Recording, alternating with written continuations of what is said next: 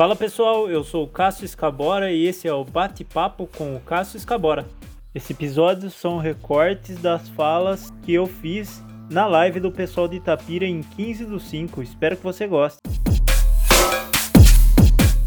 Aqui em Pedreira, o prefeito ameaçou fazer um, um decreto é, liberando salões de beleza, academia e templos religiosos. Tudo isso pautado no que o Bolsonaro tratou como atividade essencial. Mas o Ministério Público já interviu, salões de beleza e academias não foram liberadas, prevaleceu o decreto estadual, mas está todo mundo desesperado para voltar ao trabalho.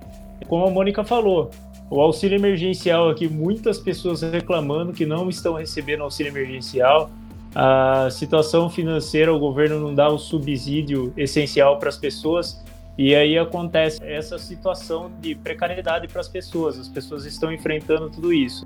Além de falar sobre o Bolsonaro na, na pandemia, eu trouxe várias informações aqui hoje sobre questões do Bolsonaro no geral, né? O problema do, do Bolsonaro ou fora Bolsonaro não é só por conta da pandemia.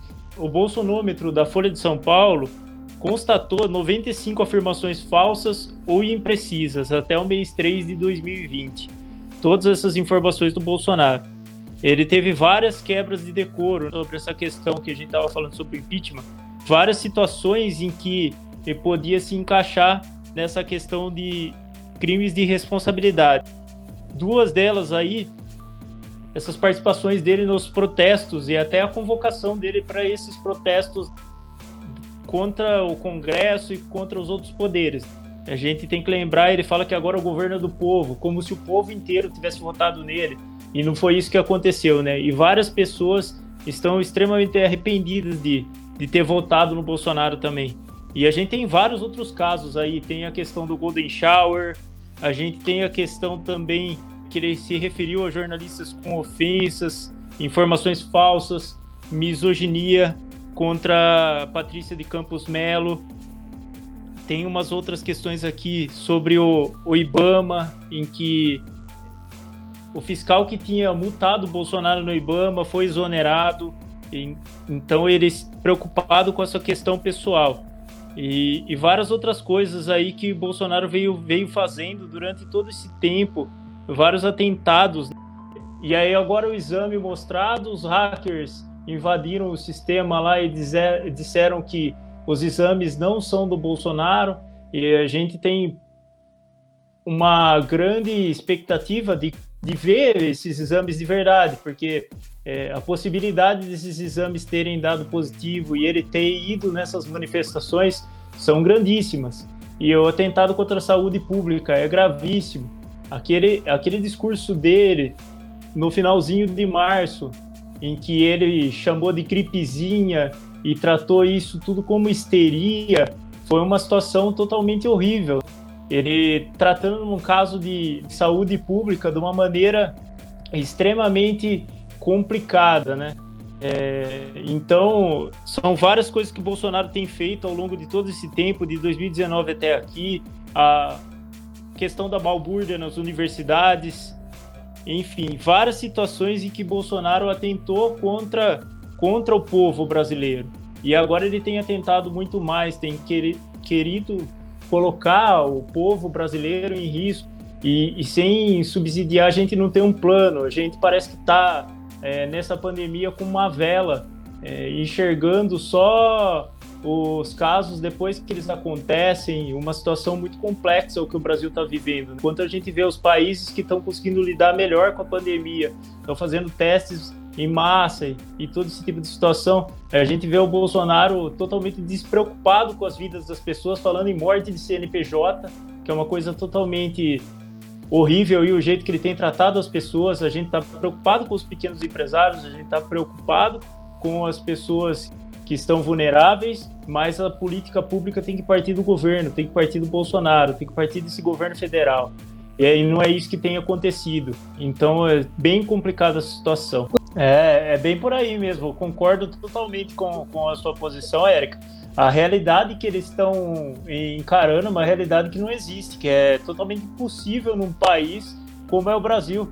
o Brasil tem 35 milhões de pessoas vivendo sem acesso à rede de abastecimento de água, é, que é o pilar do saneamento básico. Outro pilar, que é o acesso à coleta e tratamento de esgotos, está mais atrasado. Ele existe para 100 milhões, quase metade da população do país.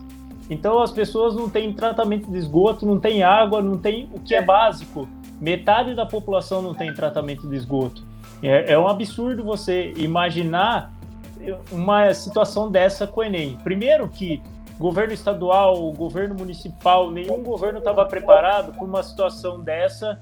Nada substitui o professor em sala de aula e é. mesmo nada no, substituindo o professor em sala de aula, não estava preparado para fornecer um subsídio de ensino para os alunos dessa maneira. Os alunos não têm acesso a equipamento, e isso é uma condição muito séria, porque assim, o que a gente está vivendo agora não é um ensino à distância, não é um EAD. O que a gente está vivendo é um ensino remoto emergencial. Uhum. Então, quer dizer, é uma coisa assim, tudo é, sem previsão nenhuma, e, e, nisso a gente consegue ver o quê? Que as pessoas que têm mais acesso, que têm uma condição financeira melhor, são as únicas que vão conseguir isso. Fora que estão planejando uma prova é, online do Enem, nos mesmos dias da USP e da Unicamp. Ou seja, você vai atrapalhar o acesso dessas pessoas à universidade pública.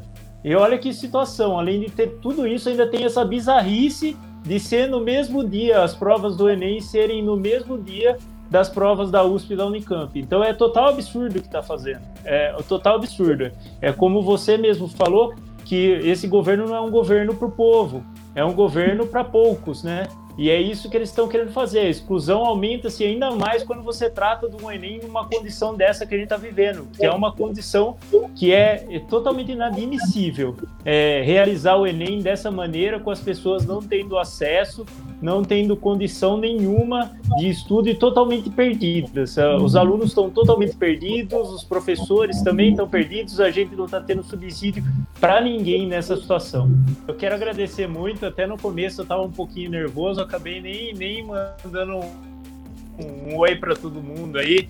Quero agradecer o Edivaldo, agradecer a Érica, o pessoal do pessoal de Itapira pelo convite, a, a Érica Marques agradecer, agradecer a Érica Pilon também, companheira de longa data aí do, do pessoal do Serra Negra, agradecer a Mônica, sempre uma oportunidade inigualável escutar a Mônica falar e explanar sobre todas as coisas e de encontro com isso que, que foi falado, que é um projeto genocida, né? Não é que, que Bolsonaro é louco ou que coisa desse tipo. A, a partir do momento que saem vários estudos em que a cloroquina não tem eficácia nenhuma, ele força o ministro da Saúde contra é, regras de saúde e coisas desse tipo e força o uso da cloroquina em pacientes em estágio inicial que é uma situação que a cloroquina a gente sabe tem vários efeitos colaterais aí. Quem faz o uso da é totalmente indo de encontro com, com o problema de, de saúde mesmo, com a questão da saúde. Totalmente indo de encontro com o que não deve ser feito com a saúde das pessoas. Com certeza, o ministro não quis participar disso.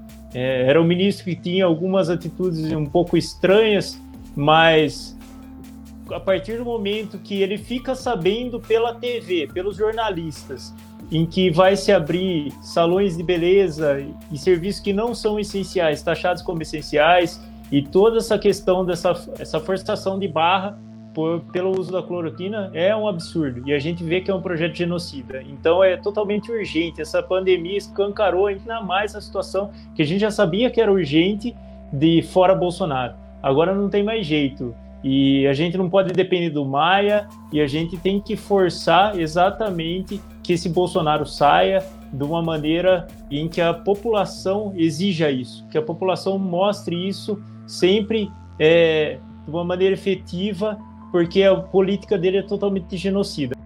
Você que gostou do episódio, curta, compartilhe, encaminhe para as pessoas. Espero que mais pessoas gostem. Um abraço.